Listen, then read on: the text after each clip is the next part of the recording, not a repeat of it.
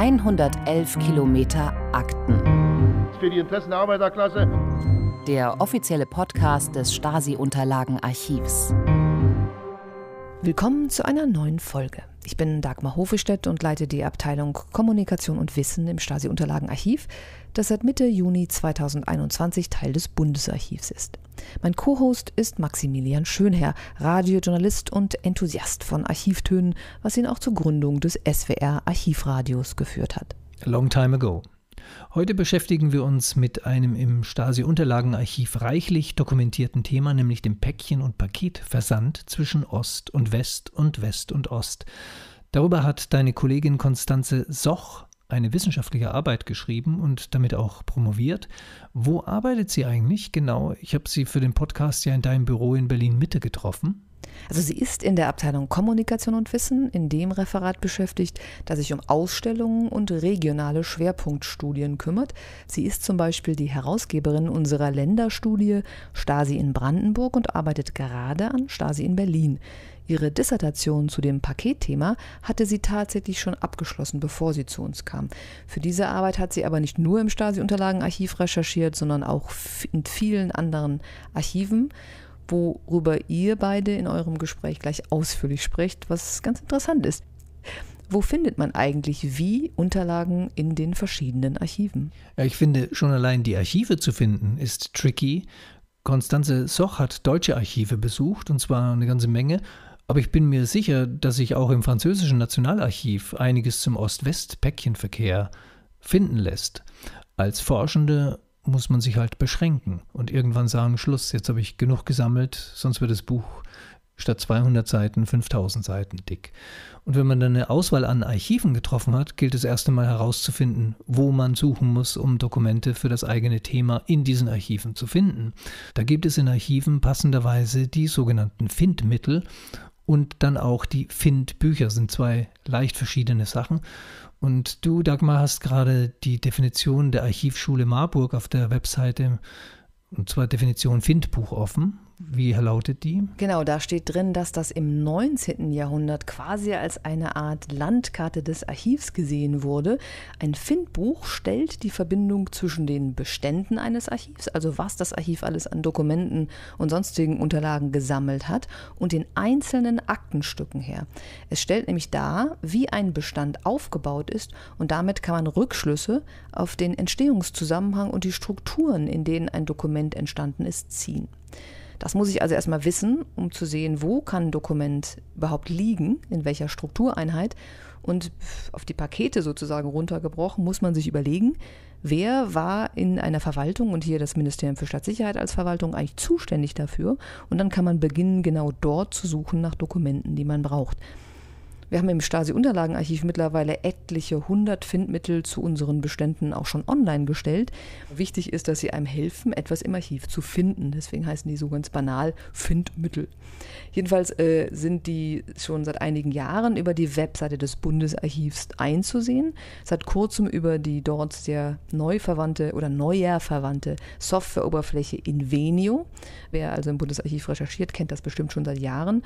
Und äh, wir haben das bis vor kurzem in einer auslaufenden Softwareversion, nämlich Argus, eingepflegt gehabt, also fortan in Invenio. Wichtig ist jedenfalls, dass man so versteht, an welcher Stelle im Archiv, also in welchem Bestand, Dokumente zu meinem Thema liegen könnten. Und dann fängt man an zu lesen und findet hoffentlich auch spannende Dokumente.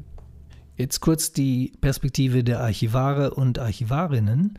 Wenn die noch nicht dazu kamen, in eine Akte zu schauen oder in eine Ablage von beispielsweise Tonbandkassetten reinzuhören, ist es keine Nachlässigkeit, sondern es hängt immer damit zusammen, dass man nur eine begrenzte Kapazität hat und man also Prioritäten setzt in der Reihenfolge der sogenannten Erschließung. Also reingucken, aufschreiben, was drin ist. Als Nutzer, und ich habe ja in vielen Archiven schon nach Tönen recherchiert, wenn ich also weiß, in welchen Bestand ich reinhören will, um meine Töne zu finden, habe ich recht unterschiedliche Situationen vor Ort. Komme ich zu einem offiziellen Termin ins Bundesarchiv nach Koblenz, dann wird mir beispielsweise ein Karton vorgelegt.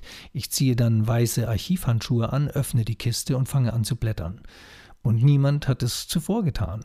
Im Deutschen Rundfunkarchiv in Potsdam, wo ich oft recherchiert habe, bekomme ich große Tonbandspulen in die Hand gedrückt, lege die erste auf die Bandmaschine, drücke Play und höre gar nichts. weil das Band unbespielt ist. Ich bin der Erste, der in diesen Karton reingehört hat.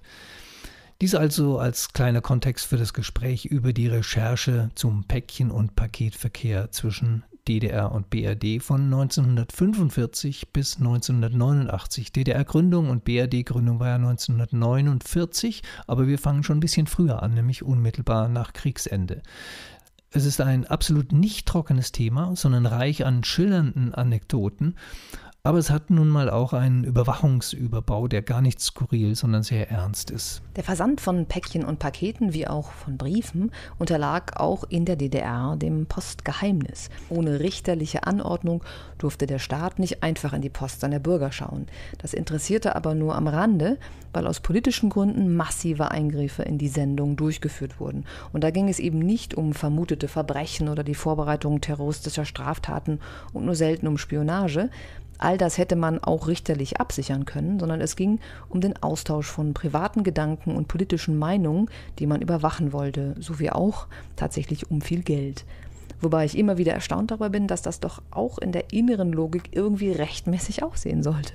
Es wundert mich, dass du da erstaunt bist. Mich erstaunt diesbezüglich nichts mehr. Die Kreativität dieses Unfugs und dieser Eingriffe in Intimitäten ist einfach DDR-immanent, ganz schlimm. Trotzdem sollte es ja irgendwie so aussehen, als er das hätte, das eine rechtliche Logik ja. und dann wird das irgendwie als Zollvergehen deklariert, wobei offenkundig ist, dass es darum gar nicht geht. Mein Vater erzählte mir gerade, es gab einmal den Fall, wo ein Päckchen von meiner Mutter in die DDR so ankam mit einem Begleitbrief vom Zoll. Und in dem Brief stand drin, da war jetzt eine Orange drin, die war schon so verrottet, dass wir den Rest ihres Pakets nicht weiter beschädigen wollten. Wir haben die rausgenommen. ja, also es war ganz offen, es wussten alle. Ach so, sehr hilfreich. Jetzt egal. Nun mein Gespräch mit Konstanze Soch über das Paket und Päckchengedächtnis, wobei sie sich ganz zu Beginn unseres Gesprächs kurz verhaspelt. Kannst du das gerade mal richtig stellen? Klar, das Stasi-Unterlagenarchiv heißt jetzt nicht Bundesarchiv, sondern immer noch Stasi-Unterlagenarchiv. Frau Soch arbeitet also im Stasi-Unterlagenarchiv, nur das Dach ist jetzt ein anderes. Statt beim Bundesbeauftragten für die Stasi-Unterlagen, also kurz BSTU, ist es jetzt im Bundesarchiv untergebracht.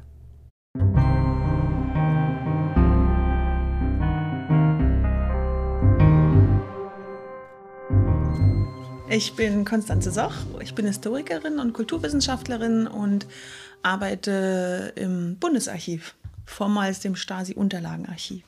Ich ähm, muss mich da erst dran gewöhnen. Aber am Telefon schaffe ich es schon sehr schön, äh, Bundesarchiv zu sagen. Und da sind die Leute verwirrt, weil sie erwarten, dass ich äh, in der BSTU arbeite und legen manchmal auf. Wir sprechen heute über Päckchengedächtnis. Kann man das so sagen? Ja, das wäre ein Thema und ich finde es auch einen interessanten Begriff, das Päckchengedächtnis. Zur Zeiterteilung Deutschlands haben die Leute ja viele Päckchen und Pakete hin und her geschickt zwischen Ost- und Westdeutschland.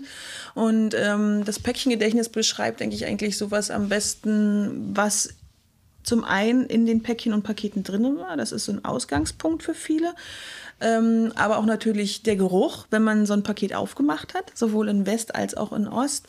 Und das sind so, denke ich, die vordergründigen äh, Erinnerungen am Päcknis, Päckchengedächtnis. Aber sobald man sich eigentlich so fünf oder zehn Minuten über dieses Thema unterhält, dann merkt man eigentlich, dass es auf so eine ganz persönliche Beziehungsebene geht, dieser Päckchen- und Paketverkehr.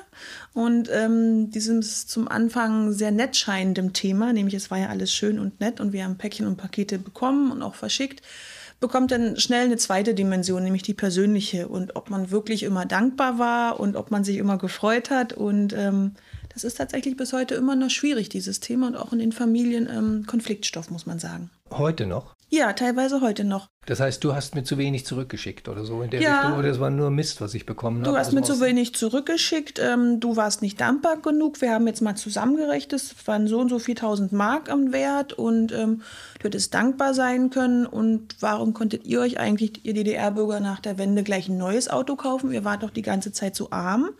Wie kommt das eigentlich? Diese Fragen werden aber selten gestellt. Wenn sie gestellt werden, ist es eigentlich eine Glückssituation, weil die Leute ins Gespräch kommen. Ähm, meistens bespricht man das am Armbrusttisch mit seinem Partner oder mit der Oma, mit der man geschickt hat, und die Missverständnisse bleiben bestehen. Das heißt, eigentlich hat dieses Päckchensystem nicht richtig funktioniert. Jein. Äh, Während der Zeiterteilung hat es sehr gut funktioniert, weil der Kontakt auf alle Fälle aufrechterhalten blieb. Also die Leute haben Päckchen und Pakete geschickt, haben auch Briefe dazugelegt und sind im Austausch geblieben. Wenn das gar nicht gewesen wäre, wäre der Kontakt schneller, Kontakt schneller abgebrochen. Andererseits nach der Wiedervereinigung war ja dieser Zweck erfüllt, den es immer hieß, äh, den es immer gab in den Slogan, dein Päckchen, dein Brief hilft, die Trennung zu überwinden. Und das hat auch dazu beigetragen, dass die Menschen aufeinander bezogen blieben. Aber danach ist halt so eine Aufrechnungssituation entstanden und das hat die Leute ein Stück weit ähm, entfremdet. Das kommt aber auch auf die Generation an, in welchem Alter man das geschickt hat, sage ich mal so ein bisschen. Und die Leute, die selber den Zweiten Weltkrieg erlebt hatten und wussten, was es heißt, auch im Mangel zu sein, bei denen hat der Kontakt äh, nach der Wiedervereinigung am besten geklappt, aufrechtzuerhalten, weil sie halt auch persönliche Beziehungen hatten außerhalb der Päckchen und Pakete. Wenn sie aber jünger waren ähm, und eigentlich den Onkel Werner gar nicht mehr kannten und da nur ritualisiert Päckchen geschickt haben, dann ist das meistens äh, mit der Wiedervereinigung eingeschlafen, weil sie hatten keine persönlichen Punkte, an denen sie anknüpfen konnten. Mhm. Was haben Sie davon erlebt, persönlich? Gar nichts. ich bin Jahrgang 1988. Ich kenne das aus den äh, Familienerzählungen, dass es immer halt hieß, Onkel Werner und Tante Fee, die haben geschickt. Und eigentlich habe ich mich ähm, dann irgendwann gefragt, haben wir eigentlich auch was zurückgeschickt? Weil wenn man was geschickt bekommt, revanchiert man sich ja auch. Und dann wurde das so ein bisschen erzählt und auch vielleicht die Unzufriedenheit, dass die Westverwandtschaft das ja von der Steuer absetzen konnte. Ähm, das heißt, die haben uns ja gar nicht wirklich was geschenkt, in Anführungsstrichen. Ähm, und da hat man schon so erste Beziehungspunkte so aufscheinen sehen, warum das doch ein sehr interessantes Thema sein könnte tatsächlich. Sprechen wir mal über den Beginn dieser Päckchen-Paket-Austauscherei. 1945 hat Deutschland den Krieg verloren gehabt. Es lag Berlin in Schutt und Asche und andere Städte, auch Dresden und so weiter. Und ähm, gab es da einen Paketdienst? Zwischen, aus, zwischen den Sektoren, die, wie es ja damals hieß? Ja, nee, ähm, erstmal war die Post total eingestellt. Es durften keine Kontakte zwischen den ähm, Zonen geben. Das wurden erst nach und nach aufgebaut. Auch nicht zwischen französischer und britischer?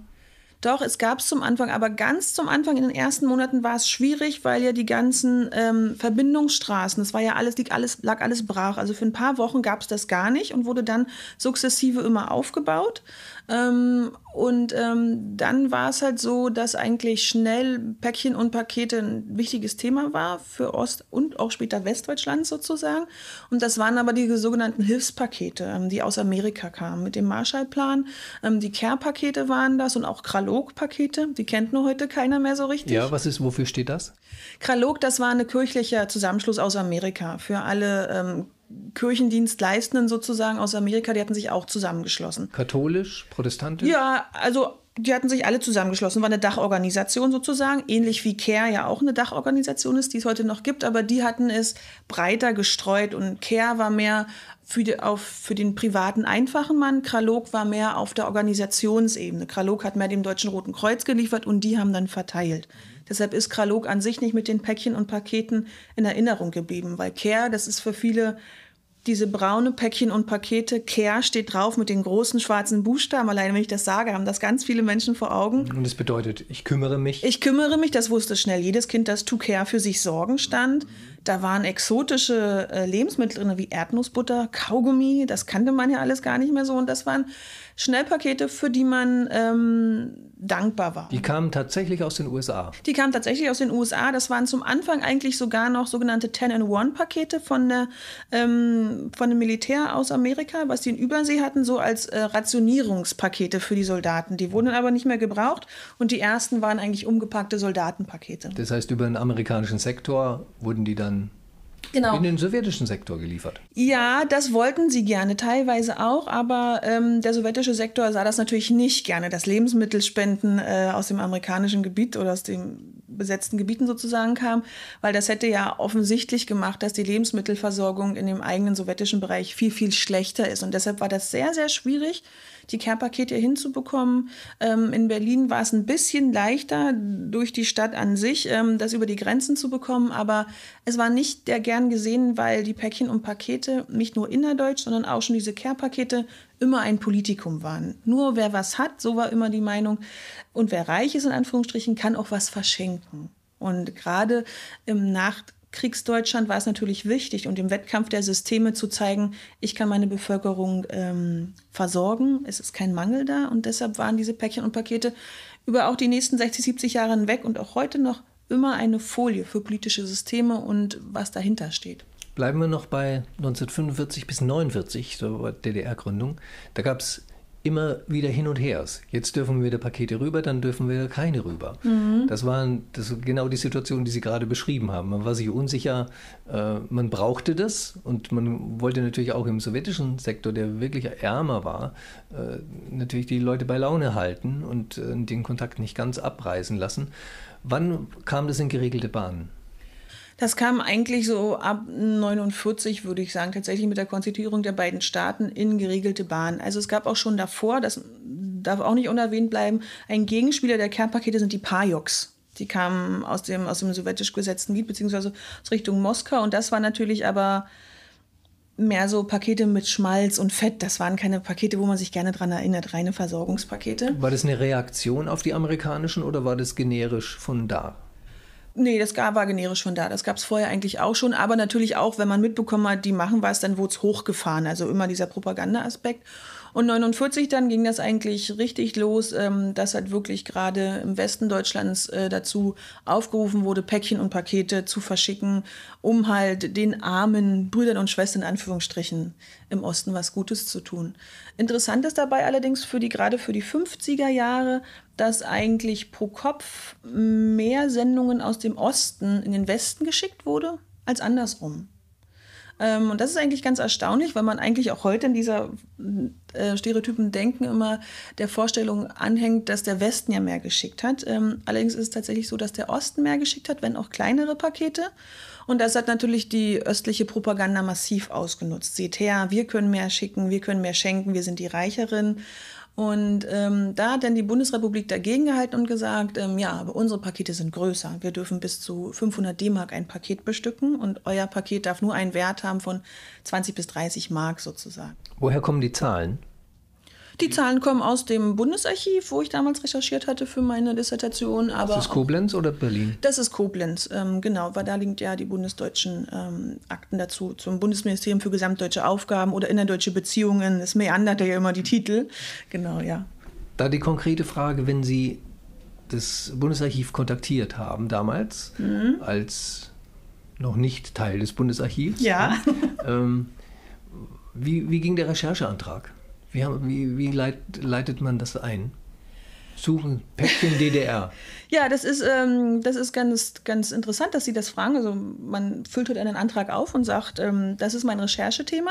Geschenksendung ist zum Beispiel oder Jahresendverkehr ist auch so ein Begriff, wo man recherchieren kann. Care-Paket vielleicht noch. Care-Paket, Kralog, genau. Und was eigentlich so ein bisschen tatsächlich die, die Arbeit des Historikers kann man, konnte man tatsächlich damals besser vor Ort machen, weil man hat einen Lerneffekt. Wenn man nämlich denkt, man kann Westpaket in das System des Bundesarchivs äh, äh, reingeben, dann werden sie keine Antwort bekommen. Also es gibt kein Ergebnis, weil Westpaket ist kein Begriff der damaligen Zeit. Sie müssen also geschenkt Ostpaket aber schon.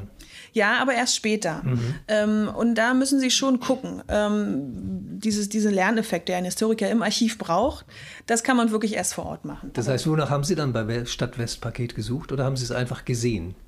Sie dann, bekommen einen Stapel Papier, denke ich mir, ne, wenn mhm. Sie vor Ort sind. Und dann sehen Sie, dass der Begriff West Westpaket kommt ja gar nicht vor stattdessen kommt vor. Genau, stattdessen kommt halt Päckchen, Pakete, ähm, Paketsendungen, äh, Wirtschaftssendungen ist auch ein Begriff, wo man gucken muss, wie tatsächlich die ähm, Statistiker in der Bundesdeutschen Republik das genannt haben und was auch tatsächlich auch das Ansinnen dieses ganzen Paketes war.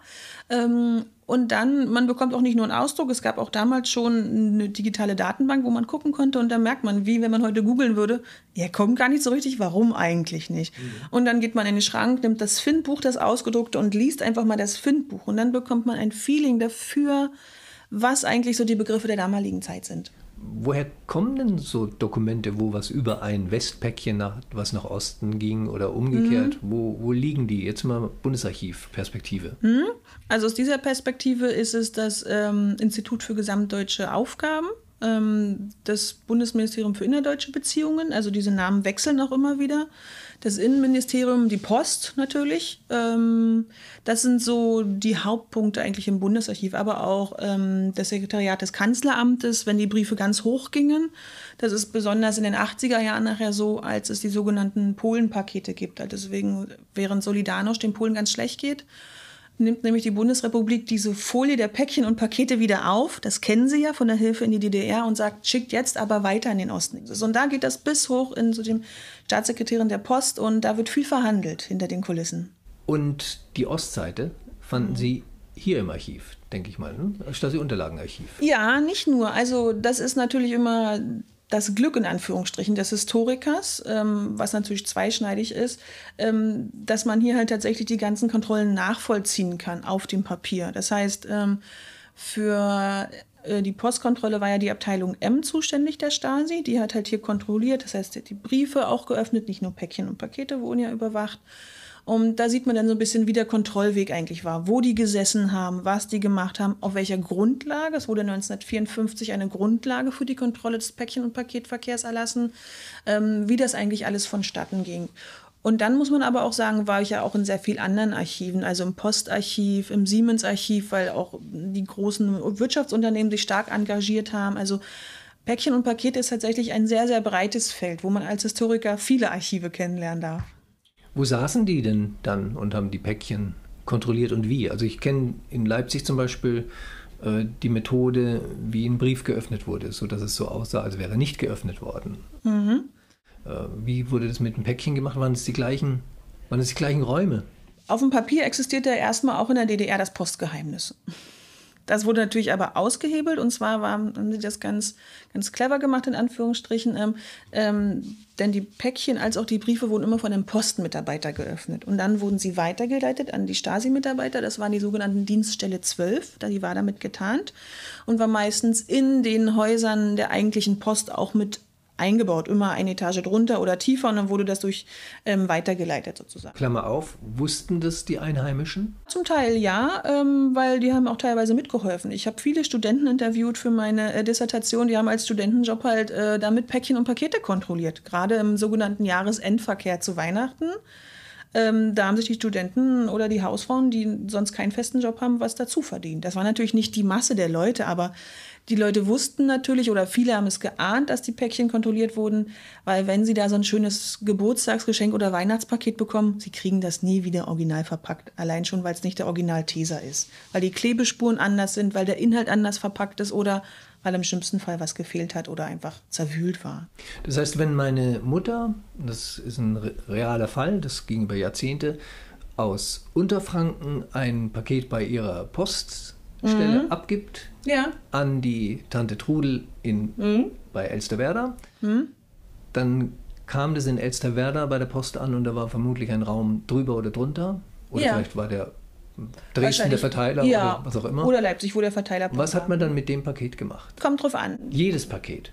Jedes Paket. Also wenn die Tante Trudel sowieso in der Postüberwachung war, weil sie Westfernsehen geguckt hat oder was ähm, gegen Honecker oder Ulbricht gesagt hat, dann war sie in der sogenannten Postüberwachung in der M-Kartei drin und alle Pakete wurden rausgezogen. Hm. War heißt, sie übrigens nicht. Ich habe nämlich einen Rechercheantrag gestellt. Ah, okay, das ist aber gut. Mhm. Ähm, dann waren es Stichprobenkontrollen. Die gab es natürlich auch, um zu gucken, dem einfachen Volk zu gucken, was drin ist, ob nicht vielleicht eine Flucht vorbereitet wird oder Devisenschmuggel, wie es immer so schon hieß hieß, dass da Sachen drin war.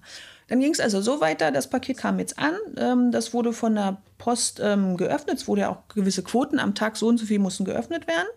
Dann wurde das zu den Stasi-Mitarbeitern gebracht. Mm, die haben das äh, geöffnet und geguckt. So. Und später gab es auch sogenannte Röntgenkontrollen. Da musste man nicht gleich öffnen. Das kennen wir heute vom Flughafen, von den, unserem Gepäck noch. Dann fuhr das durch die Röntgenkontrolle und dann sah man schon, was da so drin ist. Kaffee, Orangen, Haribos, eine Puppe und ein Matchbox-Auto. Und wenn man dann aber merkte, ah, da können wir nicht so richtig reingucken in das Kaffeepaket, das ist nur ein schwarzer Block, dann wurde es geöffnet und die pulverigen Gegenstände, zum Beispiel Kaffee oder Waschmittel, wurden durch einen ganz großen Glas, äh, Glastrichter geschüttet. Unten war ein Sieb dran. Und dann fiel halt auf, wenn in dem Waschmittel halt eigentlich noch Tabletten oder ein Ehering geschmuggelt wurde. Und das kam vor. Und das kam natürlich vor. Die Leute wurden sehr kreativ. Also ähm, eine beliebte und sehr funktionierende Methode war, wie man am besten Tabletten schicken können, wenn die Kinder oder der Partner krank war, ist in Haribo Frutasia die Tabletten reinzumachen. Weil Frutasia, wenn wir uns das heute vorstellen, ist eine sehr wilde Form von Haribos in einer Packung. Und da fielen Tabletten gar nicht so drin auf. Das heißt, die hat man einfach dazugelegt? Die hat man einfach dazugelegt. Aber die waren ja immer verschweißt, diese Packungen. Ja, da musste man, da musste man auch Glück haben. Also es gab auch ähm, und allein, dass ich das erzählen kann, heißt natürlich auch, dass die Stasi das wusste. Ich weiß es von Zeitzeugen, aber auch aus dem Archiv hier bei uns. Ein beliebter Trick war auch ähm, bei der Schokolade das Staniolpapier, wie es ja damals genannt wurde, hochzunehmen und dann ähm, die Geldscheine drunter zu machen, damit man das nicht erkennt. Und dann zuzumachen und weiterzuschicken. Das hat funktioniert, aber ich habe auch Bilder gesehen, wo es nicht funktioniert hat. Oder Geldscheine wurden in Zigarettenschachteln so gerollt, dass sie die Größe haben von Zigaretten. In Kuchen wurden Uhren eingebacken. Der Kreativität sind da eigentlich keine Grenzen gesetzt. Sie haben Bilder gesehen. Wo haben Sie die Bilder gesehen? Bei uns im Archiv. Ähm, von teilweise ähm, haben die Mitarbeiter die Päckchen und Pakete kontrolliert und dann fotografiert als Beweismittel sozusagen, was drin ist, was entnommen wurde. Beweismittel für wen? Für Ihr eigenes Archiv oder Vorgesetzten? Ja, für das eigene Archiv, um zu sagen, und natürlich auch als, also einmal als Beweis, was entnommen wurde, weil es gab eine Zeit lang, wo die Sachen dann zurückgeschickt wurden und eine Zeit lang, wo es aber auch eigentlich vernichtet wurde. Das hat sich im Laufe der Zeit geändert. Okay. Ähm, weil zurückschicken, ein Teil zurückschicken bedeutet ja, wir kontrollieren. Ja, ja, genau. Aber dann hat man das auch, wenn man das gemacht hat, trat als Absender natürlich nicht die Stasi auf, sondern der Zoll. Wenn, dann war es ja ein Zoll, Vergehen offiziell und nicht ein äh, Vergehen, was die Stasi äh, moniert hätte sozusagen. Ähm, ja, aber auch natürlich zu, zu äh, Schulungszwecken wurde diesen Päckchen und Pakete fotografiert, um zu zeigen, guck mal hier, da jetzt ist ähm, eine, Puppe, Puppe, eine Puppi drin und da in dem Kopf ist was versteckt. So. Das heißt, es gab eine richtige Schulung dafür, wie man so ein Paket, also wenn ich so ein Paket angucke, schaue ich natürlich völlig naiv drauf. Ja. Aber wenn ich das tausendmal gemacht habe und geöffnet habe, dann kriege ich einen Blick dafür. Das heißt, es gab eine richtige Ausbildung dafür. Ob es eine richtige Ausbildung tatsächlich gab, das weiß ich nicht, aber es ist natürlich schon so Learning by Doing. Das heißt, wenn da Leute, das ist wie heute auch, und das ist kein Spezifikum äh, der Stasi gewesen, wenn man in einem Bereich neu ist, dann wird man eingearbeitet. Und das passiert natürlich in den 70er und 80er Jahren vorrangig auch anhand von Fotos. Ja? Also es gab ja auch die JHS, also die Hochschule äh, der Stasi, wo ja auch Sachen gelehrt wurden, aber eigentlich auf einem anderen Level. Ähm, das war entweder halt zu Schulungszwecken oder halt so, um Sachen zu beweisen später in einem Verfahren. Sie haben mir vorhin äh, im Vorgespräch gesagt, dass äh, Sie immer nach Zahlen gefragt werden. Jetzt haben Sie ein paar rausgesucht. Also durchschnittlich sind es so pro Jahr so 25 Millionen Päckchen und Pakete, die geschickt wurden. 25 Millionen? Ja, das ist aber der bereinigte Durchschnitt über, über, über die Zeiten sozusagen, weil man muss schon sagen, dass nach 61, nach dem Mauerbau, viel, viel mehr geschickt wird und nachher in den 80er Jahren viel, viel weniger. Also das sind so. In beide Richtungen. In beide Richtungen. Nimmt beide, beidseitig ab. Ja. Es ist immer ein Give and Take. Wenn ich Auf was bekomme, Fälle. muss ich was zurückschicken. Sie hören 111 Kilometer Akten. Den offiziellen Podcast des Stasi-Unterlagenarchivs. Ich habe mich heute Morgen mit einem Freund unterhalten über genau diese Themen und er hat mir gesagt, ein Marcel Moos, ein, das ist ein äh, Philosoph, der hat 1923 ein Buch geschrieben, das heißt Die Theorie der Gabe. Genau, mhm. da steckt das ist eigentlich alles drin. Ne? Da steckt das eigentlich alles drin, ja. Die Harmonie ist nur scheinbar. Eigentlich stellt man dauernd Hierarchien her, ja. die sich dauernd wechseln, je nachdem. Und es wird aufgerechnet und seine Mutter, erzählte er, die aus der Gegend von Saarbrücken kommt und keine DDR-Verwandtschaft und mhm. überhaupt keinen DDR-Bezug hatte, ja. äh, die hat immer diese Päckchen geöffnet und hat gesagt, so ein Scheiß. Wozu brauchen wir das? Also diese Drehteile für Weihnachten mit den Kerzen unten, die heute wahnsinnig viel wert wären, wenn die Kinder sie damals nicht alle kaputt gemacht hätten. Heutzutage ist es ja, stehen wir nur in Anführungsstrichen vor dem Problem, wir müssen nur auf die richtige Idee kommen um jemandem eine Freude zu machen. Es mhm. gibt theoretisch vieles ja. zu kaufen. Ja. Damals war es ja aber für die DDR-Bürger so, ähm, sie standen vor verschiedenen Herausforderungen. Also sie, sie wollten was schenken, das gab es aber nicht überall, was sie schenken wollten. So. Ähm, und dann haben sie, die ostdeutschen Bürger, sich so bestimmte Strategien zurechtgelegt, wo sie wussten, damit können wir vielleicht doch eine Freude machen. Das waren, wie Sie gerade sagten, vielleicht der Schwibbogen, vielleicht ähm, der Nussknacker, wo man dachte, Mensch, das ist handwerkliche Kunst, das haben wir vielleicht selber gemacht in mühevoller Kleinarbeit. Das ist ja heute auch so, wenn man Zeit investiert in ein Geschenk, dann macht, hofft man damit eine große Freude zu machen. Aber wie Sie sagten, wenn das im Westen einfach nicht den Geschmack traf, dieser Schwibbogen, oder man schon zehn bekommen hat, aber nur fünf Fenster hatte, dann war ja, die Freude man, irgendwann nicht da. Man hat sich viel mehr für Transistorradios interessiert in der Zeit und plötzlich kommt was Handgeschnitztes an. Ne? Genau, und das ist wieder die Beziehungsebene. Dann hätte man ja eigentlich sagen können, ah, so ein Transistorradio, das wäre ja auch schön. Hat man aber nicht, weil man die Folie im Kopf hatte, die armen Ossis, äh, die schicken uns nur das und wir wollen ihnen ja keine Umstände machen. Die hätten sich aber wahrscheinlich mega gefreut, wenn sie gesagt hätten, so ein Transistorradio, dann hätten sie eine wirkliche Freude gemacht und für die Freude, die sie mit jedem Paket bekommen haben aus dem Westen, nämlich das Obst, die Jeans, die ganzen Sachen, die Boda-Zeitschrift für die Mutti mit den Schnittmustern, die wären richtig dankbar gewesen, dass sie ihre Dankbarkeit Ausdruck verleihen können. Aber das ist, was nicht ausgesprochen wurde. Also ein Transistorradio hätte Tante Trudel nicht nach Westen schicken können zu meiner Mutter, weil es keine gab. Die wurden ja bei Neckermann und Quelle eigentlich alle genau, umgebrandet. Beziehung haben müssen, ja. Ich bekam aus der DDR zum Beispiel von Tante Trudel tolle Büchersendungen. Ja. Die waren wahrscheinlich nicht als solche deklariert, weil es war wahrscheinlich egal, wie man die in den Westen schickt. Aber meistens hat sie noch was dazu geschrieben. Da war es eben ein Paket, weil es ja schwer war. Marx Engels Werke zum Beispiel. Ja. Oder Hegel Geschichte Vorlesung ja. über Geschichte der Philosophie habe ich ja. noch aus diesem Bestand. Weil die wussten nicht und haben mich immer ganz offen gefragt, was willst du denn haben? Wir haben nicht viel, aber was mhm. wir haben, würden wir dir gerne schenken, denn wir haben wahnsinnig viele Ostmark. Wir können mhm. alles Geld ausgeben. Wir sind mhm. Friseure, unser Geschäft mhm. floriert eigentlich. Mhm. Ne? Und dann lief es eigentlich, und das war bei vielen anderen auch der Fall, auf die Schallplatten und die Bücher ja. und ein paar Dinge wie zum Beispiel Taschenmesser hinaus. Ich habe noch ein Taschenmesser von mhm. Tante Trudel. Die, ich weiß nicht, wo sie es gekauft hat. Mhm. mhm. Und wir waren bei DDR-Besuchen in den Geschäften, in den Buchläden, in den Konsumgeschäften und wir haben nicht viel gefunden, was sie uns hätte schicken können. Und transportieren konnten wir es ja nicht bei diesen kurzen Besuchen in den 1970er Jahren, würde ja. ich jetzt mal sagen. Briefe und Pakete und Päckchen? Gab es einen großen Unterschied zwischen Päckchen und Paketen? Die Bestimmungen, die es gab, welchen Inhalt es gab, wie viel Kaffee und sowas man reinmachen durfte und Schokolade, das war immer das Gleiche, nur dass sie halt eine kleinere Größe hatten. Und was ich auch gerade angesprochen habe, dieser Inhalt, diese zugelassenen Inhaltspunkte, die ändern sich ja während der Zeit äh, der Teilung. Also keine reine Gewichtsgeschichte, sondern auch was drin ist. Ja, ich durfte nicht fünf Kilo Kaffee in einen fünf Kilo 1965 nicht, 1977 schon. Ähm, das hängt davon ab, dass ähm, diese Reglementierung war für die DDR ganz wichtig, weil sie diese, diese Westpakete, die ja so eine Form von Warenfenster oder dieses Wirtschaftswunder in die DDR ja gebracht haben. Diese bunte Glitzerwelt kam in die DDR und das sollte natürlich reglementiert werden, weil man das natürlich nicht wollte.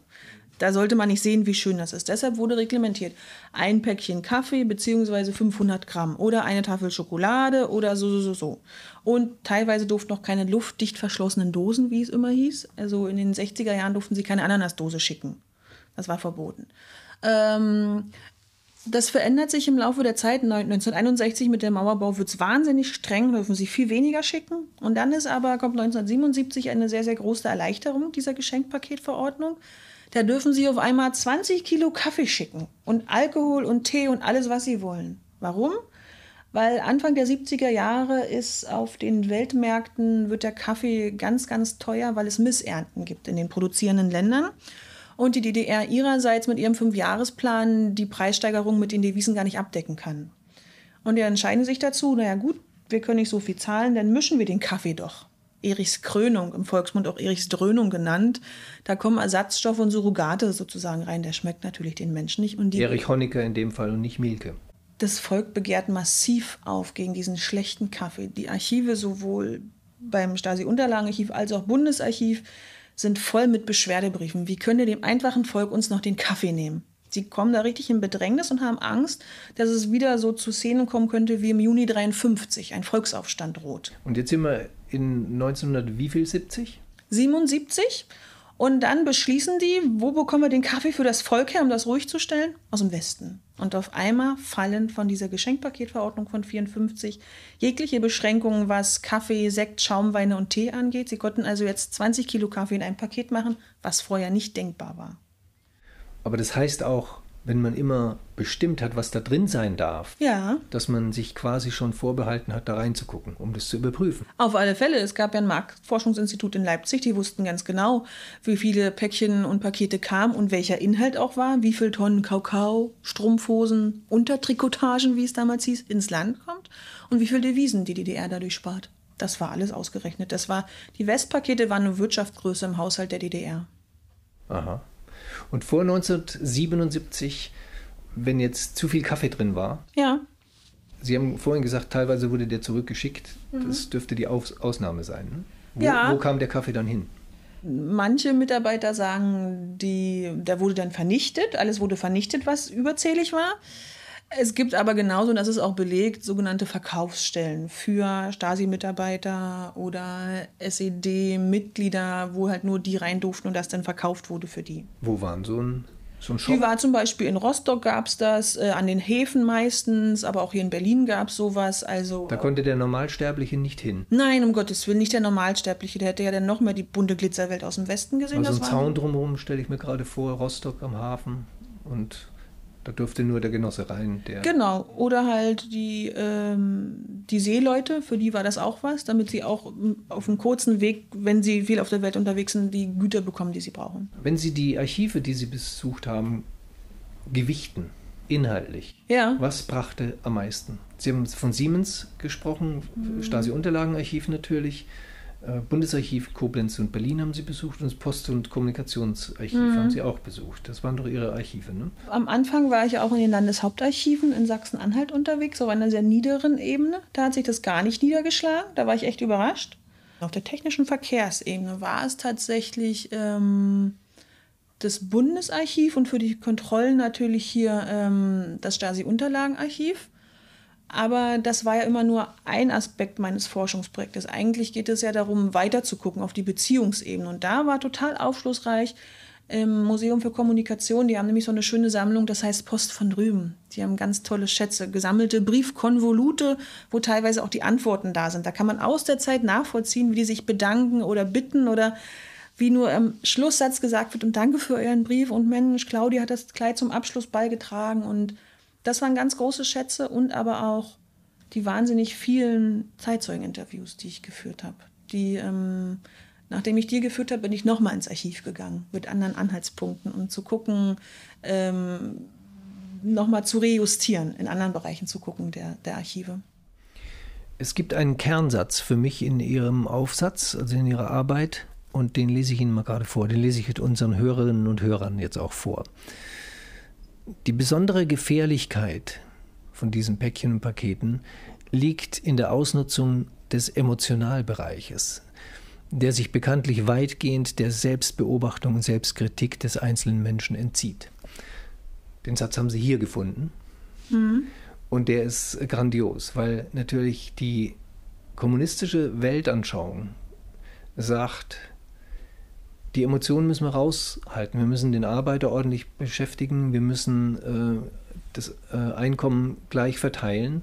Und die Emotionen müssen draußen bleiben. Die Emotionen kamen aber in die DDR schon sehr frühzeitig über den Rias zum Beispiel rein. Ja, Das ist eine reine Emotionsgeschichte. Und quasi das, was Rias Treffpunkt, diese Sendung, in die DDR rein transportierte und was nicht zu verhindern war, haben die Päckchen auf eine andere Weise gemacht. ja, Und das heißt, die Stasi wusste, und das kommt mir fast vor wie juristische Hochschule, äh, so ein Satz, also das war über dem, über dem Niveau von einem normalen Stasi-Mitarbeiter. Ja. ne? Das heißt, die haben sich mit der emotionalen Ebene schon beschäftigt. Naja, auf alle Fälle, weil das war ja wichtig, weil äh, also Geschenke, das waren es ja, Geschenke sind nun keine Handelsware, qua Definition lösen ja Emotionen aus. Das ist das, der ganze Sinn und Zweck dieser, dieses Austauschs auch heute Die noch. kann man eigentlich nicht brauchen beim Aufbau von einem sozialistischen Staat. Nee, genau, die kann man eigentlich nicht brauchen. Und ähm, unter diesem Aspekt hat es ja auch die Geschenkpaketverordnung immer betrachtet. Wenn wir keinen Kaffee bekommen, dann lassen wir die äh, fallen. Oder wenn wir jetzt 61 merken, oh, jetzt müssen wir uns aber politisch nochmal abschirmen, dann durften weniger Zeitschriften und Schallplatten geschickt werden. Und das ist tatsächlich dieses, dieser höchst persönliche Vorgang des Päckchenschickens runtergebrochen auf eine politische und wirtschaftliche Ebene. Und deshalb ist dieses Thema auch so spannend, weil es halt so viele Bereiche durchzieht. Es ist halt nicht nur das Persönliche mit Ihnen und Tante Trudel. Es ist genauso auf der politischen Ebene und es ist auf der Wirtschaftsebene, wenn in der DDR produziert wird, aber es eigentlich im Westen verkauft wird. Da gibt es noch ein paar andere Themen, bei denen das auch so ist. Sport ist auch so ein Thema, was man auf ganz vielen Ebenen betrachten kann. Und diese Westpäckchen und Ostpäckchen, ähm, das ist halt auch was, was viele Menschen erlebt haben. Beim Sport ist es meistens diese Zuschauervariante. Bei den Päckchen sind sie mittendrin in der Beziehungsgeschichte, die auch heute ja noch dampft, wie es immer so schön heißt. Ne? Haben Sie bei den ganzen Bildern von den Päckchen, die Sie gesehen haben, hm. geöffnete, geschlossene, haben Sie dann Favoriten? Also ich habe mich am meisten irgendwie immer gefreut, wenn so, also im Nachhinein mit den Menschen gefreut, wenn so gefühlt für alle was dabei war. Wenn ein Matchbox-Auto dabei war, für die Kinder, die Strumpfhose für die Mama, so ein paar Kochhilfsutensilien, so oder Auch Dosen. für die Mama? Auch für die Mama, dann für den Papa die Zigaretten oder einen guten Rum oder noch eine Püppi. Und manchmal gibt es aber auch so Pakete, da fragt man sich, fünf Puppen. Der Kopf liegt bei allen daneben, damit es ins Bäckchen reingepasst hat. Oder halt zwei Schwibbögen oder ein Paket habe ich neulich gesehen. Was ist ein Schwibbogen gleich nochmal? Ja, wie beschreibt man das? Aus Holz, zwei Vorder- und Hinterteile, wo Rehe und Kerzen ausgeschnitten sind. Ah ja, habe ich auch bekommen, ja. Ja, genau, und dann so mit Kerzen drin.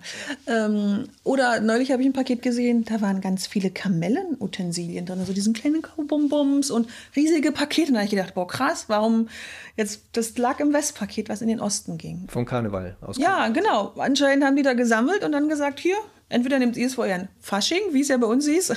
Nein, das ist, bei, das ist anders. Ich komme aus Köln. Die Kamelle, da gibt es immer viel zu viele. Und mhm. die sind vor allem minderer Qualität. Ah. Und zum Beispiel bei mir im Bürobereich gibt es immer, weil die viele, viele von meinen Mitarbeiterinnen und äh, in dem Büro haben Kinder. Ja. Und die Kamelle werden halt gesammelt und die kann man nie aufessen. Und die möchte man auch nicht aufessen. Das heißt, die kommen in eine, in eine, äh, in eine Schale und hängen da monatelang rum, weil es halt keiner will. Ja. Ah, und die ging dann in den Osten. Ja, das ist clever. Das kann ich mir vorstellen. Ja, das, das ist weiß gut. ich nicht, aber ja. ja. ja. Also zum Beispiel, ich hatte auch ein ganz interessantes Dokument ähm, durch einen lieben Kollegen hier im Stasi-Unterlagenarchiv zugespielt bekommen.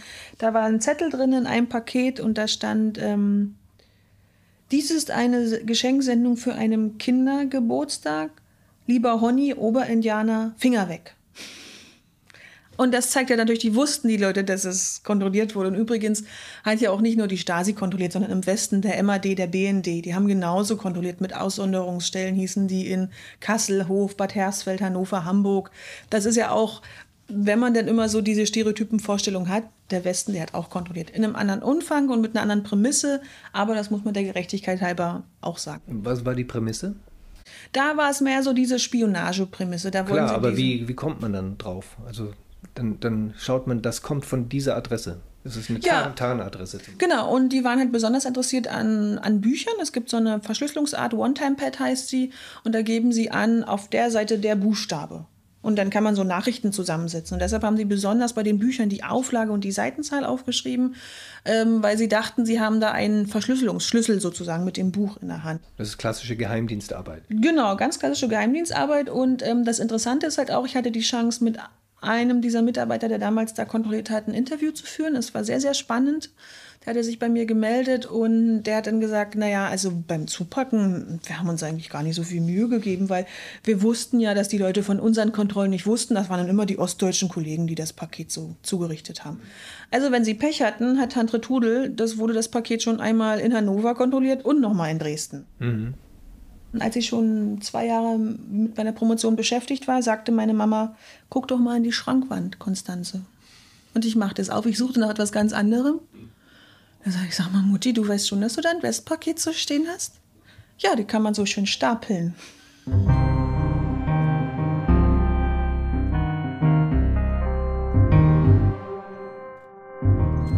Das war Dr. Konstanze Soch über ihre Arbeit zum Ost-West-Paketverkehr. Ihre Studie ist 2018 unter dem Titel Eine große Freude, der innerdeutsche Paketverkehr im Kalten Krieg 1945 bis 1989 erschienen.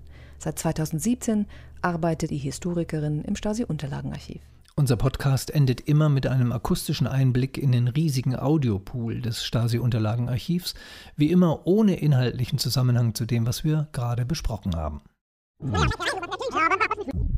Mein Name ist Elke Steinbach und ich kümmere mich mit meinen Kolleginnen und Kollegen um die Audioüberlieferung des MFS.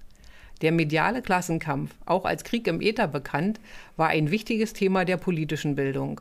Radiowellen aus dem Westen kannten keine Grenzen und waren zumindest auf Lang-, Mittel- und Kurzwelle überall in der DDR zu empfangen. Sie hatten aus Sicht der Funktionäre vor allem auf Jugendliche einen schädlichen Einfluss. Dem trugen diverse Sendungen, Vorträge und Schulungen Rechnung.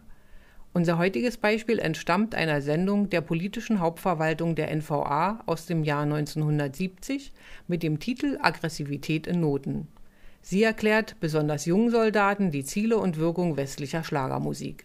Es fallen Begriffe wie Beruhigungsschlager, Killermusik, Mauertitel, Heimattitel. Was unter Beruhigungsschlagern verstanden wurde, hören wir im folgenden Ausschnitt. Darum musst du immer warten und hoffen und träumen auf einmal ist es da. Ja, warten Sie ruhig und hoffen Sie weiter. Aber der Titel geht so zu Ende. Die erwartete Antwort, worauf Sie warten und hoffen sollen, die bekommen Sie nicht. Dieser Schlager gehört zu jenen Titeln, den die westdeutschen Musikkonzerne speziell für die Werktätigen zwischen Hamburg und München produzieren ließen. Gewissermaßen als Beruhigungspille gedacht, wenn Preise, Steuern und Profite steigen. Und hoffen und hoffen und warten, sehnen und träumen, Tag aus und Tag ein. Bei uns spielen wir so etwas nicht. Das nur nebenbei. Nicht alle Arbeiter im kapitalistischen Westdeutschland wollen aber nun zeitlebens nur warten und hoffen. Auch an sie ist gedacht. An die, die wissen wollen, ob es für sie denn noch etwas anderes gibt, als nur zu warten und zu hoffen. Hier ist so einer, Hören wir mal rein. Der Mr. Rockefeller fing ganz klein von unten an. Liebling, denk daran, Liebling, denk daran. Auch der Mr. Rockefeller fing ganz klein von unten an. Heute ist er fast schon der reichste Mann. Also, mein Liebling, wenn du von mir etwas willst, dann denk an das Vorbild Rockefeller. Dieser Multimillionär hat auch ganz klein angefangen. Du musst nur immer recht fleißig für deinen Unternehmerboss schaffen, immer tüchtig sparen und, und, und, eben wie Mr. Rockefeller. Sie lachen vielleicht, Genossen, oder sind entsetzt über den Zynismus, der sich im Text dieses Schlagers widerspiegelt. Doch in solchen und ähnlichen Titeln zeigt sich die Menschenfeindlichkeit des westdeutschen Imperialismus der nicht bereit und auch unfähig ist, den westdeutschen Werktätigen eine gesicherte Zukunft, hohe Bildung und demokratische Mitbestimmung zu geben. Sie werden nicht nur ausgebeutet, sondern bekommen auch noch den Hohn der herrschenden Großbourgeoisie. Fast gratis und in Schlagermusik verpackt. Solcher Art Machwerke westlicher Prägung widersprechen unserem Leben. Sie widersprechen auch unserem Gefühl der Klassensolidarität mit den um Recht und Freiheit kämpfenden westdeutschen Werktätigen. Dafür gibt unser Rundfunk nicht eine Sendeminute her. Gar nicht zu reden, Genossen, von der folgenden Kategorie westlicher Schlager. Ich sage nur, sie sind Urteil über sich selbst.